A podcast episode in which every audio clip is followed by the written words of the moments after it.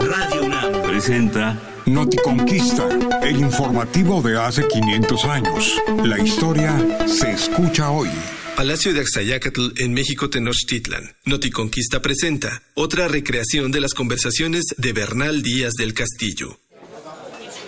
Os juro que nunca ojos de cristiano han visto una ciudad tan espléndida como esta de Temistitán. Es grande como Roma y blanca como Córdoba. Qué derechura de sus calzadas, qué limpieza de sus calles. Tú te deslumbras con cualquier cosa, Bernal. No eres más que un mozalbete ignorante. ¿Acaso no has visto los cues de sus demonios tan altos y espantosos? ¿No has oído la peste de sus sacrificios al maligno? No seas macabro, Alvarado. Al menos este palacio está limpio de inmundicias demoníacas.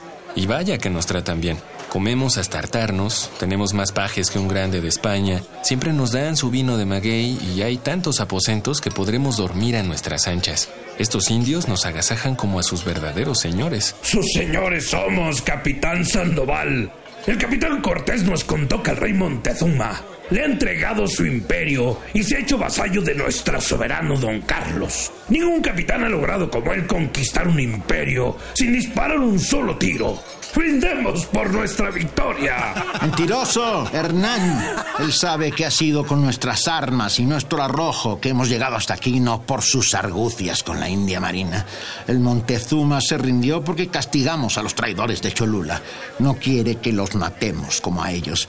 Si nos tratan como señores es porque nos temen, no por las bonitas palabras de esa barragana. Entonces, brindemos por nuestro valor y nuestras victorias.